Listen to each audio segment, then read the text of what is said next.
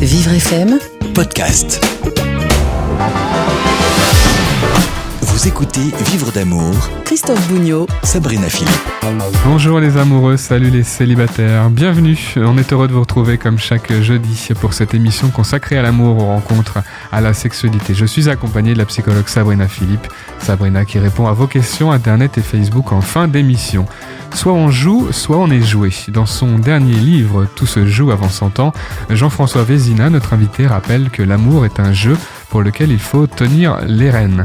Mais plutôt que de lutter pour le pouvoir, le couple a tout intérêt, selon le spécialiste, à se chercher des buts communs et avancer sur un plan d'égalité, être curieux, partir à la découverte.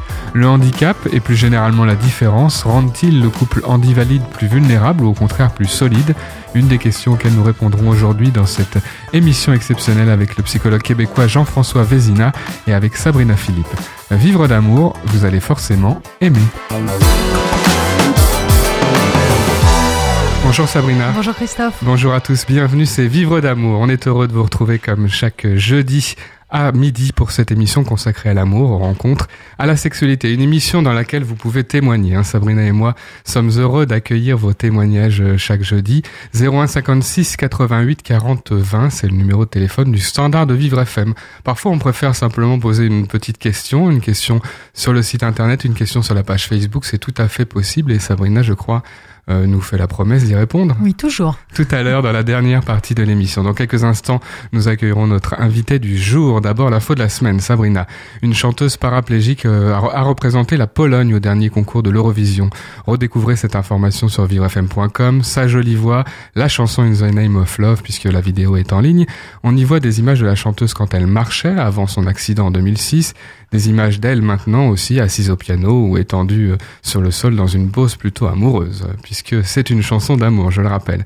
Son objectif, dit-elle, réconcilier le monde des valides et des andis autour de l'amour. C'est pas si simple euh, cet objectif, Sabrina. Bah, c'est pas si simple et c'est pour ça aussi qu'on fait cette émission, Christophe. Hein. C'est toute l'idée de, de, réconcilier justement autour de l'amour. Est-ce qu'on est vu autrement euh, par les autres quand on devient handicapé, puisque c'est l'histoire de cette chanteuse polonaise à chaque fois qu'on est différent, on est vu autrement. Mais nous sommes tous porteurs de nos différences. Le tout étant justement qu'elles soient acceptées par tous, ces différences, quelle que soit cette différence. Et peut-être aussi par nous-mêmes, parce que ça change quelque chose. Et déjà par hein. nous-mêmes. Et déjà par nous-mêmes. Donc ça passe par une acceptation de soi. Et c'est souvent un long travail lorsqu'il s'agit d'un handicap ou d'un accident. On peut considérer que c'est une victoire lorsqu'on se met en avant comme ça, qu'on se présente, qu'on se présente au public pour un travail artistique, pour une chanson, par exemple.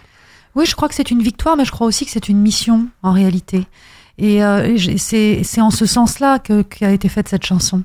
C'est pour ça qu'elle elle est porteuse d'un message et c'est un message d'espoir. La chanson In the Name of Love sur vivrefm.com. Si vous aussi vous vous êtes lancé dans un projet artistique, peut-être à la suite euh, d'un accident ou influencé par cette par ce handicap, n'hésitez pas à témoigner de ce qui a changé dans votre vie. Euh, c'est dans Vivre d'amour 01 56 88 40 20. Notre invité du jour nous invite à jouer, jouer dans tous les domaines de la vie et notamment en amour. Il nous propose de prendre notre destin en main en nous jouant de la vie. Bonjour Jean-François Vézina. Bonjour. Bonjour Jean-François. Merci d'être parmi nous. On va découvrir votre très sympa, très agréable. On est très heureux de vous accueillir. Accent québécois. Et puis, on, je vous avais reçu il y a très longtemps, mais euh, là, c'est un nouveau livre que vous nous présentez. Vous êtes psychologue, conférencier. Tout se joue avant 100 ans est paru aux éditions de l'Homme.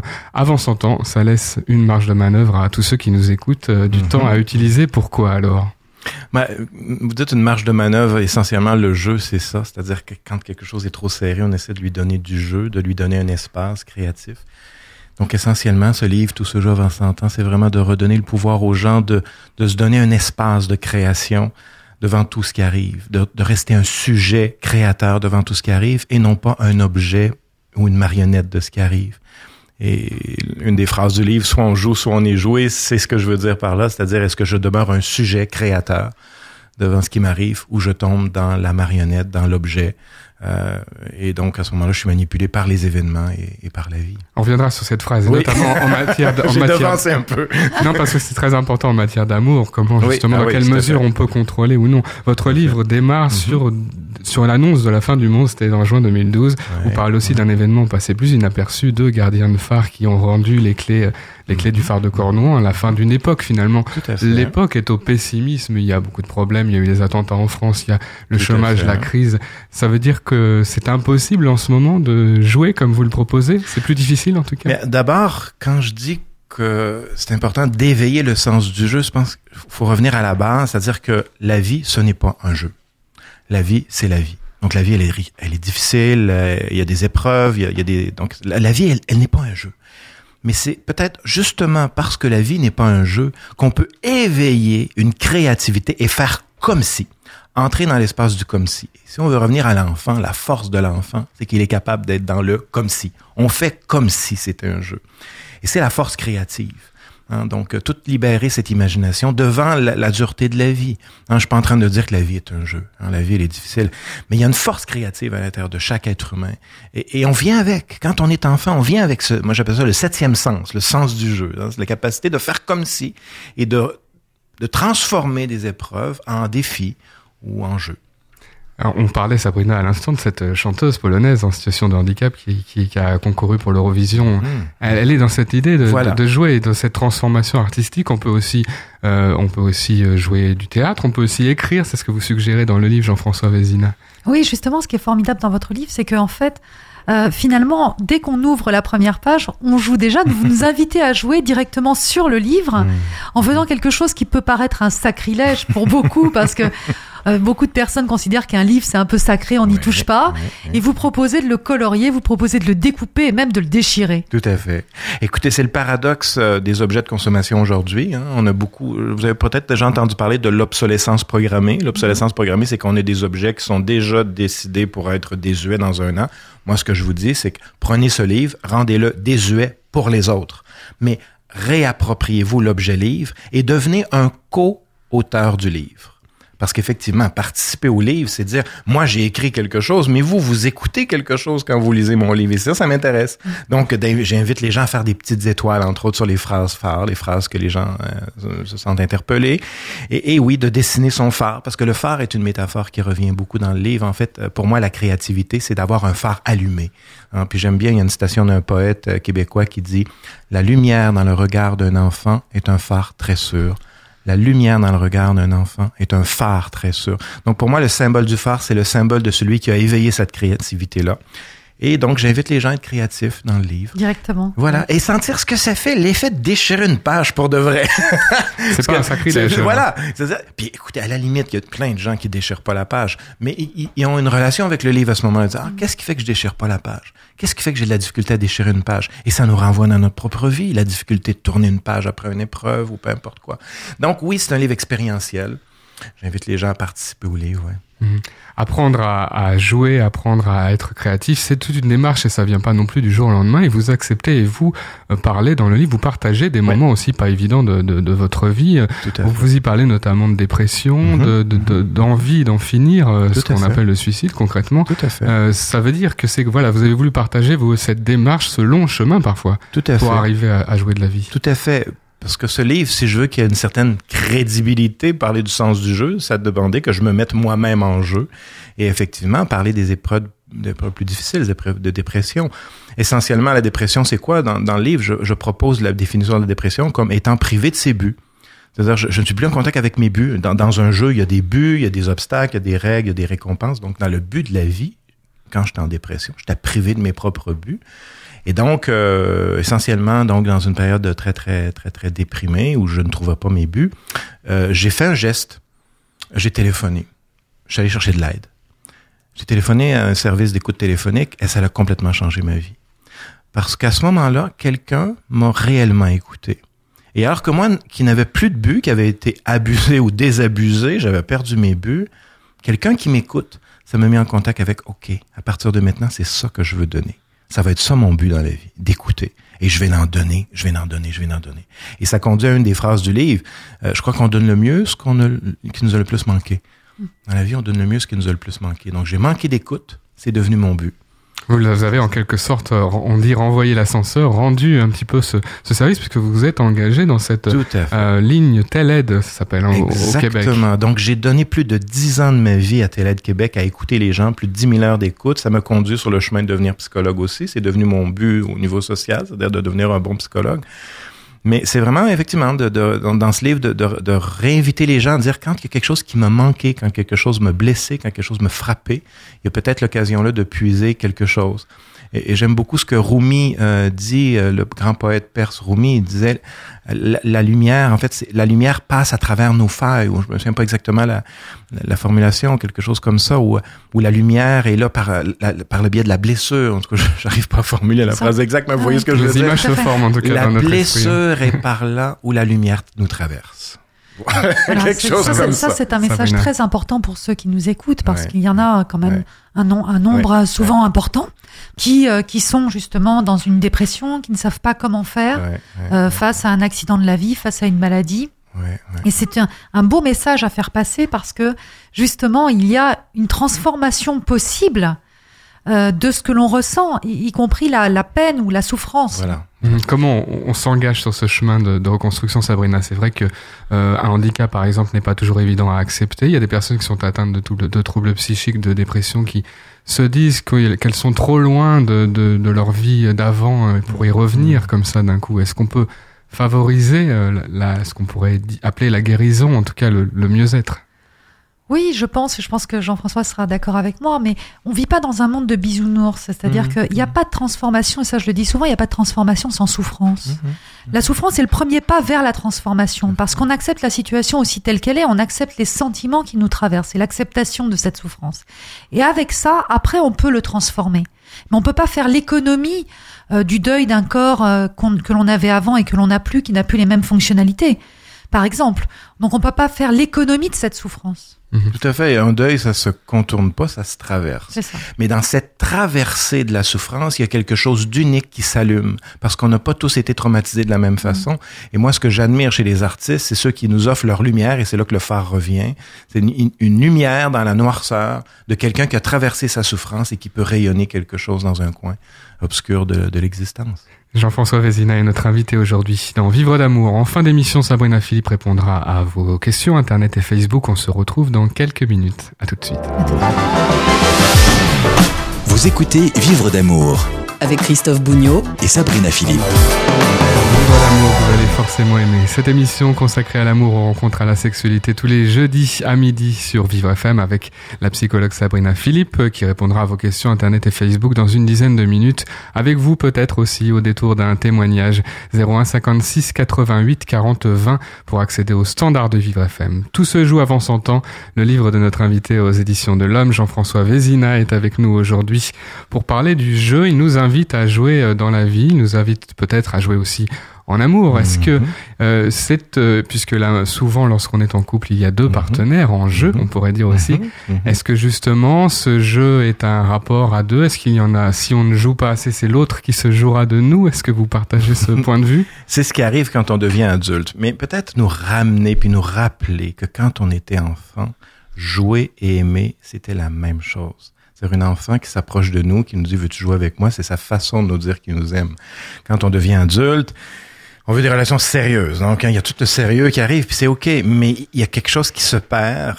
Puis d'ailleurs, souvent, nos relations amoureuses commencent dans l'esprit du jeu, de, hein, puis... euh, Il y a de l'innocence au départ. voilà, voilà. Et progressivement, ça devient une entreprise commerciale où l'autre doit me rendre heureux à la bourse du bonheur ou peu importe quelle sorte d'attente qu'on peut avoir en amour. Mais l'autre devient un placement sur notre valeur personnelle. Donc, il y a une idée de rentabilité qui finit par jouer avec nous. Donc, quand on dit soit on joue, soit on est joué, à un moment donné, on se fait jouer par nos attentes qu'on a de l'autre. Alors que la richesse de l'enfant, c'est de ne pas avoir d'attente. Dans un précédent livre qui s'appelle Danser avec le chaos, j'ai parlé de inattendre. Inattendre, ce n'est pas ne pas avoir d'attente, c'est s'attendre à tout, comme l'enfant est dans un état où il s'attend à tout. Donc, c'est cette ouverture, puis on parle de jeu au début de la relation, on est ouvert à ce que l'autre peut nous apporter, c'est c'est complètement ouvert. Et progressivement, dans la relation, on va se mettre à attendre des choses en particulier.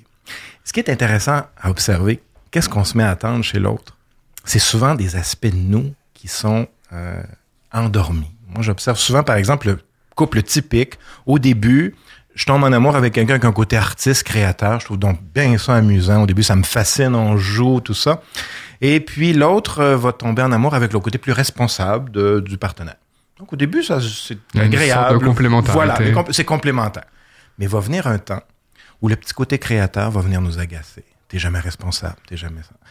Puis là, le côté, la personne qui a le côté plus créatif, artistique, qui n'est pas du tout organisé, va accuser son partenaire. Tu m'étouffes ou tu m'empêches.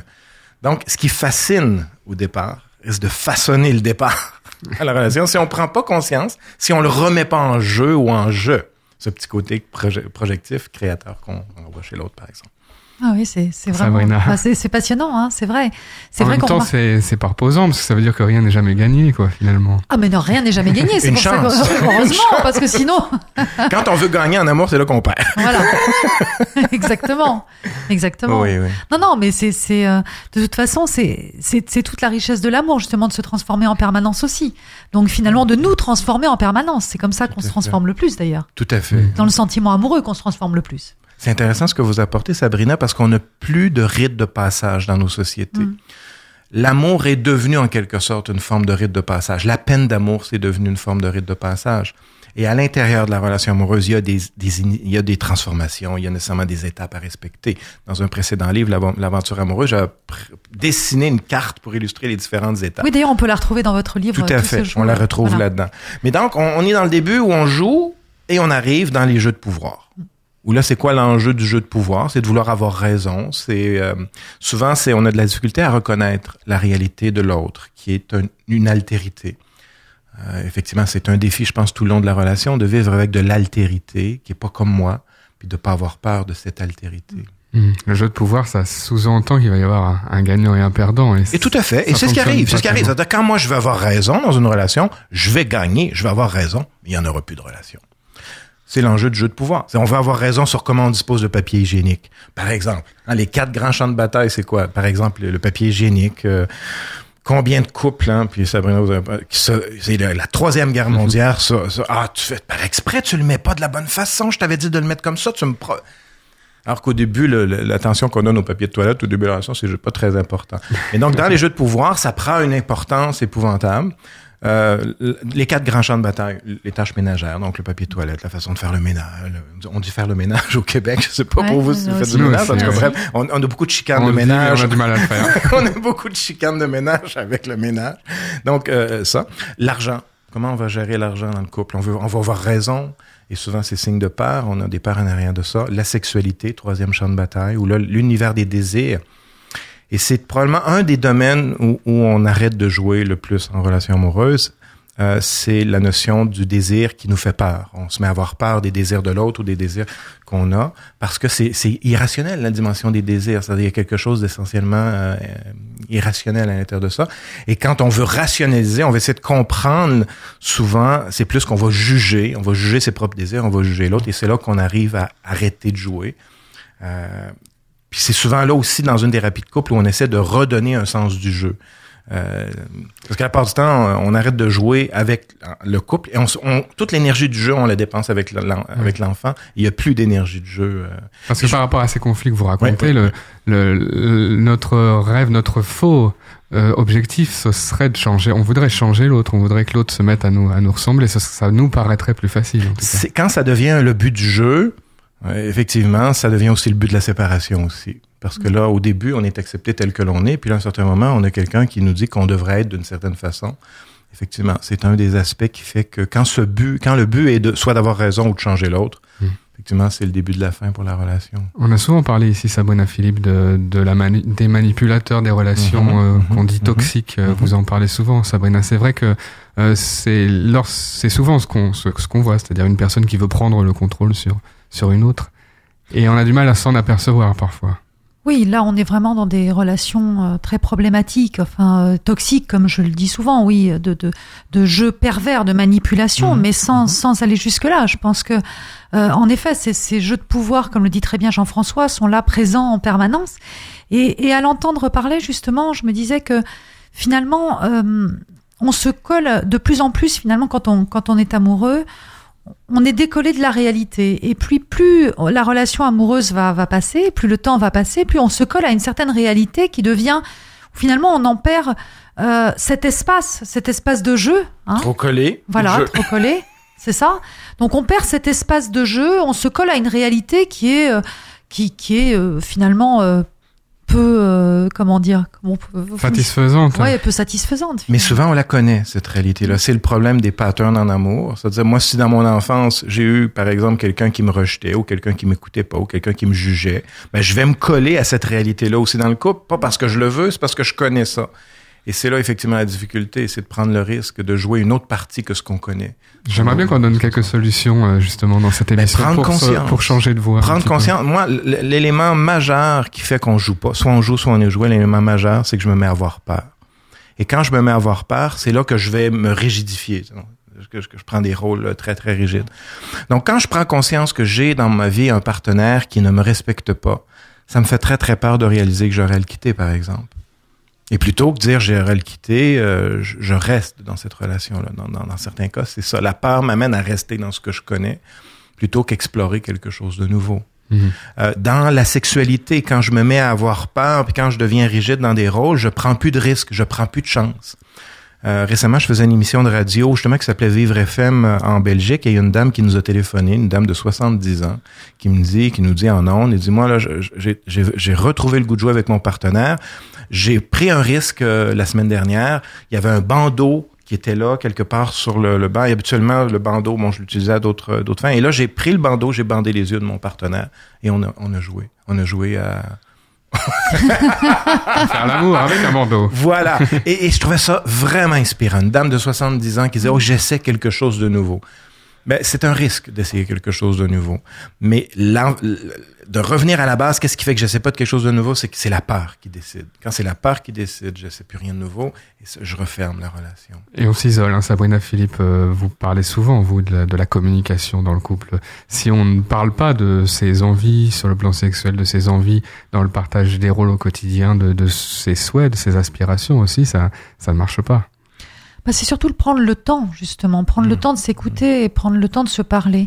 Euh, beaucoup de couples n'ont plus le temps. Ils oublient de prendre Mm, le temps de mm, se retrouver, en mm. fait. Hein. Ils sont, euh, euh, il y a tellement de couples qui sont comme deux colocataires dans, Mm, dans un mm, même lieu Mhm. et qui oublient complètement euh, de, de, voilà, de nourrir cette relation en se posant. Alors quand les enfants arrivent en plus, là, ça devient d'autant plus compliqué parce que on en oublie, on, tout, tout passe par l'enfant et, et on Mhm. oublie de, de se parler, de communiquer, tout simplement.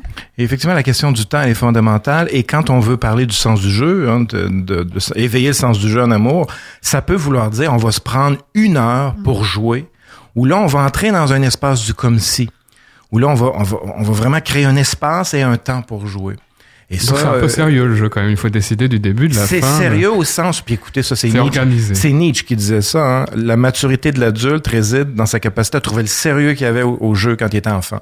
Donc, quand on joue, il y a le jeu. Jouer, c'est sérieux. Le rôle, il est pas sérieux. Nous, à un moment, donné, on se prend, les rôles, on les prend trop au sérieux. Donc, quand je dis créer un espace de jeu dans le couple, c'est de ne plus être sérieux dans nos rôles, mais d'avoir une activité de jeu sérieux, où là, par exemple, on va jouer à explorer d'autres rôles, par exemple. Et ça, donc, libérer du temps, même à la limite, un, exemple que je donne très concret aussi, puis ça, ça me vient d'Esther Perel, qui est une euh, sexologue qui écrit sur l'intelligence érotique. Elle la propose carrément créer un compte de courriel uniquement basé sur la correspondance érotique pour vous donner d'autres rôles que OK, t'as-tu fait l'épicerie aujourd'hui. Donc ça demande du temps, je consacre du temps pour recréer un espace de jeu avec mon partenaire et surtout accepter de jouer avec nos rôles parce qu'un des, en- des, une des difficultés c'est qu'on devient toujours dans les mêmes rôles, on tombe toujours dans les mêmes rôles. Puis dans le fond les rôles, c'est ça aussi des jeux, c'est-à-dire c'est juste que là on sait pas qu'on est en train de jouer des rôles. Il faut essayer d'autres, il faut explorer d'au- d'autres rôles. Voilà, explorer d'autres rôles. L'amour tout simplement, Sabrina Philippe, notre chronique comme chaque euh, jeudi dans cette émission, euh, des réponses simples à des questions qui paraissent simples mais qui ne le sont pas toujours. On se dispute tout le temps, ça veut dire qu'on ne s'aime plus? Pas nous, hein. enfin si parfois, mais Si, parfois on se dispute aussi.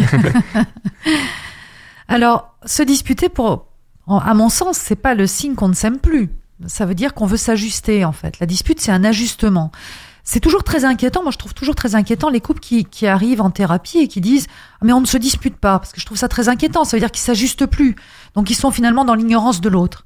Donc, se disputer, c'est pas une mauvaise chose. Ça veut dire qu'aussi on on a envie que ça fonctionne. On a envie de s'ajuster à l'autre. Le tout étant que ce soit une, une, une dispute constructive. Mm. Et vous en avez beaucoup qui ne mènent à rien, en fait, et qui viennent s'ajouter comme des petites pierres dans un sac, et, et le sac devient trop lourd. tout simplement. Tout se joue avant 100 ans, votre livre aux éditions de l'Homme, le livre de notre invité. Merci Jean-François Vézina d'avoir été avec nous. Un grand merci pour l'invitation. Dans quelques instants, Sabrina Philippe répond aux questions Internet et Facebook. Ça s'appelle Juste une question d'amour. Merci Jean-François. Vous écoutez Vivre d'amour avec Christophe Bougnot et Sabrina Philippe. Juste une question d'amour, c'est la dernière partie de notre émission de Vivre d'amour. Sabrina Philippe, la psychologue, répond à vos questions. Vivrefm.com, la page Facebook en adressant directement vos messages. Voici deux moyens pour vous de les lui poser. On commence avec Paolo. Paolo nous écrit du 13e arrondissement de Paris. Ma petite sœur m'a présenté une de ses camarades de lycée pour faire un, un stage dans le restaurant que j'ai ouvert il y a 5 ans. J'ai 30 ans, elle en a 20 et je crois que je suis en train de tomber amoureux. Est-ce que ça se fait de se déclarer auprès d'une stagiaire? Est-ce que je vais finir au tribunal pour harcèlement? Comment avoir les meilleures chances de conclure avec elle? Paolo, il faut y aller gentiment, tout simplement. Il faut pas y aller euh, comme ça, il faut pas débouler. Euh, vous avez 30 ans, elle en a 20. C'est pas non plus, euh, voilà, c'est pas un obstacle insurmontable. Mais on se déclare pas comme ça à quelqu'un c'est pas c'est pas une bonne idée en fait que d'arriver et de dire voilà je voulais te le dire euh, je suis tombé amoureux de toi voilà c'est ça fait peur à l'autre euh, surtout quand il n'est pas préparé. Donc faut y aller par petites touches gentiment. Et ce qui permet aussi de se rétracter si on voit que l'autre n'est pas euh, réceptif. Faut guetter les, les signes qu'il rend. Oui, non, mais c'est tout simple. Vous proposez de prendre un café ou un verre. Si l'autre vous dit non une fois, vous dit non deux fois, ça veut dire ce que ça veut dire. Quand quelqu'un vous plaît, même quand vous n'êtes pas disponible, vous dites ah non là je peux pas, mais tu sais euh, samedi je, tra je travaille pas. Oui. Donc, euh, si vous sentez que l'autre n'est pas réceptif, ça vous permet de, de, de vous dédire de, de, de, cet engagement sans, euh, sans que ce soit terrible. Oui, si, on insiste, c'est là qu'il y a du, du harcèlement. Si on insiste, c'est là qu'il y a du harcèlement. Donc, euh, alors moi, j'ai envie de vous dire, euh, si vous voyez déjà que les signes, c'est plutôt de, de, de, de, de rejet ou de, de frein euh, vis-à-vis de vos, vos avances, bah, ça veut dire ce que ça veut dire. Et vous allez pas, on peut forcer personne à vous aimer. Là, il y a un rapport de hiérarchie. On aurait pu se dire aussi pourquoi pas attendre pour éviter les problèmes la fin du, du stage. Oui, ça peut être aussi une solution, mais ça change rien quelque part. La question d'Yvan maintenant qui nous écrit de travail. J'aimerais trouver une femme gentille et sincère, mais pour ça il faut discuter sur Internet et personne ne discute plus. Les conversations se limitent à un ou deux messages et surtout tout le monde regarde les photos. Je ne suis pas un Apollon. Que me conseillez-vous pour arriver à un vrai rendez-vous en réel? Bon, Yvan, vous aimeriez trouver une femme gentille et sincère, d'accord. Euh, discuter sur Internet, bon, c'est pas toujours évident de discuter sur Internet. Surtout que finalement, ça peut être aussi assez lassant. Vous savez, on répète tout le temps. Alors, qu'est-ce que tu fais dans la vie Et voilà. Et qu'est-ce que c'est quoi tes loisirs Enfin bon, on a tendance à se répéter. C'est aussi pour ça que les gens qui sont inscrits depuis un petit moment n'ont plus envie de discuter. Donc, il faut pas. Euh, euh il faut pas oublier quand même que, que la rencontre réelle, c'est, enfin, même par le biais d'Internet, même quand elle se fait par le biais d'Internet, c'est ce qui est a de plus important. C'est-à-dire qu'on discute plus facilement avec quelqu'un en face de soi que derrière un écran. Bon, bien sûr, vous n'êtes pas un Apollon. Moi, j'ai envie de vous dire, vous savez, euh, qui est un Apollon aujourd'hui À part, euh, ça représente 1% de la population, donc il y a 99% qui ne sont pas ni des Apollons ni des déesses. Hein. Même les couvertures des magazines sont photoshopées. Exactement. donc, déjà, vérifiez quand même que vos photos sont assez sympathiques, parce qu'une photo sympathique, c'est pas seulement un physique, c'est aussi un environnement, le fait que vous soyez souriant, le fait qu'il y ait du soleil sur la photo. On se prend pas contre un mur de papier peint euh, euh avec une sale lumière en train de faire la tête en selfie. On évite quoi. Donc donc, euh, vérifiez quand même si tout ça inspire assez de sympathie. Et puis, euh, il faut pas hésiter aussi à jouer un peu avec l'humour. Il faut pas, voilà, essayer d'être un petit peu plus léger, peut-être. Voilà mes conseils. Vos questions sur vivrefm.com ou sur la page Facebook en envoyant un message. Gwenaël nous écrit de la ville de Sarrebruck. Ma mère se permet de me fliquer euh, grâce à Facebook et fait des commentaires sur les mecs que je rencontre. J'ai 24 ans, elle s'en fout. À chaque fois qu'elle n'est pas d'accord, elle remet mon hémiplégie, euh, mon handicap sur le tapis pour me dire de faire attention. Je me sens donc observé en permanence. Comment faire pour qu'elle me laisse tranquille? Comment faire pour qu'elle me, me fasse confiance? Alors, euh, Gwenaël, franchement, que votre mère euh, vous flique, euh, c'est pas normal. Voilà, c'est pas normal parce que vous avez 24 ans, hein, donc vous êtes loin de cette majorité qui est à 18 ans. Et c'est pas parce que vous avez une hémiplégie que ça vous enlève de, justement euh, le, de, votre liberté. Hein. Euh, on est adulte à 24 ans. On est adulte à 24 ans. On est handicap ou non. Exactement. Donc, euh, elle vous flique avec Facebook. C'est pas normal. Donc, vous savez quoi? Bah, Il faut la bloquer, votre mère. Vous savez qu'il y a des façons de bloquer sur Facebook. vous pouvez carrément la bloquer. Elle ne peut pas avoir accès à votre profil. Ça va peut-être pas faire plaisir sur le coup. Ah bah je Mais suis désolée, mais Finalement, peut-être il n'aurait pas fallu ajouter euh, ses parents comme, euh, comme amis. Enfin, Voilà, alors pas je sais pas. du- Alors, vous, vous pouvez réseau. faire des communications privées déjà. Vous pouvez choisir d'eux. Vous pouvez mettre votre mère dans un groupe. Mm. Enfin, il y a plein de solutions sur Facebook, en fait, pour que certaines personnes, ou une personne en particulier, ne voit pas vos publications. Ces solutions sont pas sont pas assez connues par par ceux qui Exactement. utilisent. Ça s'appelle la confidentialité. Vous pouvez trouver ça Vous sur pouvez le. sur le tout changer. C'est-à-dire, que vous pouvez faire des communications pour tous vos amis, mais pas votre mère, par exemple. Euh, vous pouvez la mettre en restreint. Enfin, regardez bien tout ça, étudiez-le. Parce que moi-même, je m'en sers d'ailleurs hein, pour mes communications publiques ou privées. Donc, et ça fonctionne très bien. Donc, elle n'a pas à avoir accès à vos communications avec vos amis. Elle n'a pas à, voilà, à rentrer dans cette vie qui est, une, qui fait, qui est de l'ordre de votre intimité. Mhm. Est-ce que le risque, c'est pas justement qu'après euh, tous les choix amoureux que peut faire Gwenaël se- seront euh, critiqués par par sa mère Vous savez, Gwenaël, vous me posez la question comment faire pour qu'elle me fasse confiance. La question n'est pas qu'elle vous fasse confiance, mais que vous fassiez sans sa confiance à elle. Voilà. Qu'elle soit d'accord ou pas. C'est, il est là votre apprentissage. C'est pas elle que vous allez transformer, que vous allez changer. C'est vous aussi qui allez changer. Question sur l'amour, les rencontres, la sexualité, vivrefm.com pour euh, vos questions. Marine nous écrit de la ville des Lilas. Mon compagnon a des difficultés d'érection et j'ai peur d'aggraver les choses si je lui en parle. Il peut marcher, mais il a une importante perte de sensibilité en dessous de la ceinture. Peut-être c'est lié. Je ne sais pas. C'est un sujet tabou et je voudrais qu'il aille mieux. Comment faire? Bah, vous, vous avez peur d'aggraver les choses si vous lui en parlez, Marine, et en même temps vous aggravez les choses en ne lui en parlant pas. Il s'enferme dans le silence, vous aussi, et vous allez où? Bah, vous allez nulle part, puisque vous êtes dans le silence. Donc je sais que c'est pas évident. Peut-être que ça sera pas évident pour lui à entendre, mais vous savez, le couple c'est ça, c'est se faire évoluer euh, chacun. Et il faut pas hésiter à en parler. Et puis même si c'est difficile pour lui, bah, ça va le faire réagir. Et puis si ça le fait pas réagir, bah faudra prendre rendez-vous. Et puis voilà, c'est ça un couple. C'est pas euh, faire comme si, Mhm. c'est faire avec. Alors, faut quand même choisir les mots qu'on utilise. Est-ce qu'il y a des phrases à éviter comme ça lorsqu'on parle à son compagnon de, de problèmes d'érection ou de problèmes Bah, sexuels c'est parler de soi, de ses propres désirs, et c'est pas c'est pas mettre l'autre en accusation ou en défaut. Voilà. Donc s'il a des problèmes d'érection, ça veut dire que vous vous avez moins de plaisir. Eh ben c'est de votre plaisir qu'il faut parler. Et en plus, là, on imagine qu'il peut y avoir une solution euh, d'abord à, à une difficulté d'ordre médical et il existe des solutions Il médicales. existe et aujourd'hui beaucoup de solutions, beaucoup de solutions médicales, bien sûr.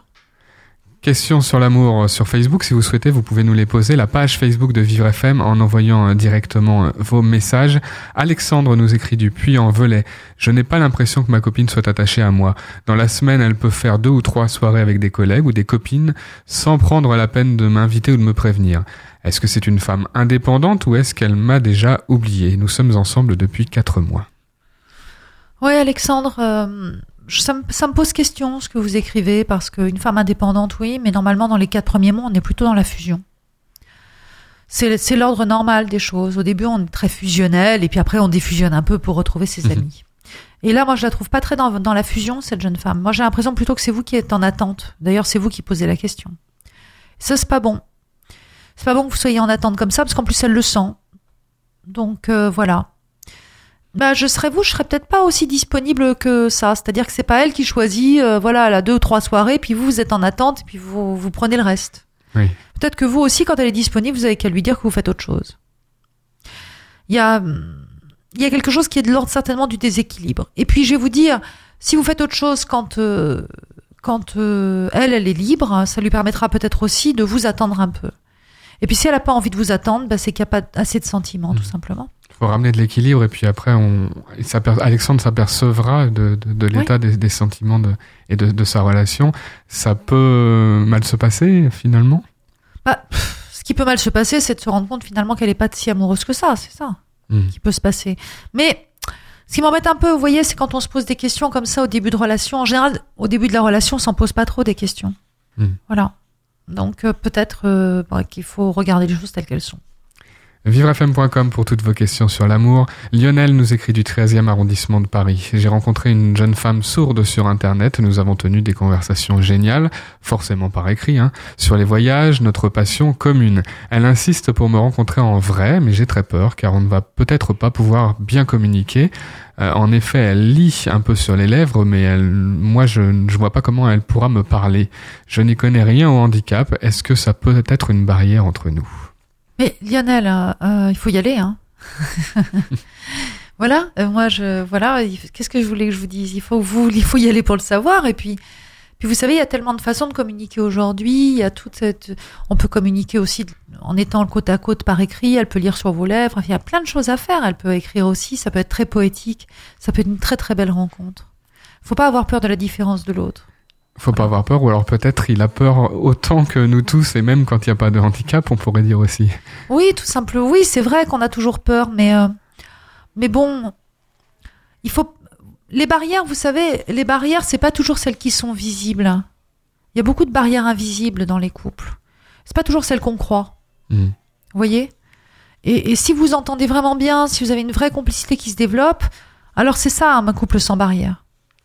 Posez toutes vos questions à Sabrina, elle y répond chaque jeudi en fin d'émission vivrefm.com, la page Facebook en envoyant vos messages. Vous pouvez aussi témoigner et bénéficier de- des conseils de notre psychologue. Le numéro du standard de Vivre FM, le 01 56 88 40 20. Merci Sabrina. Merci Christophe.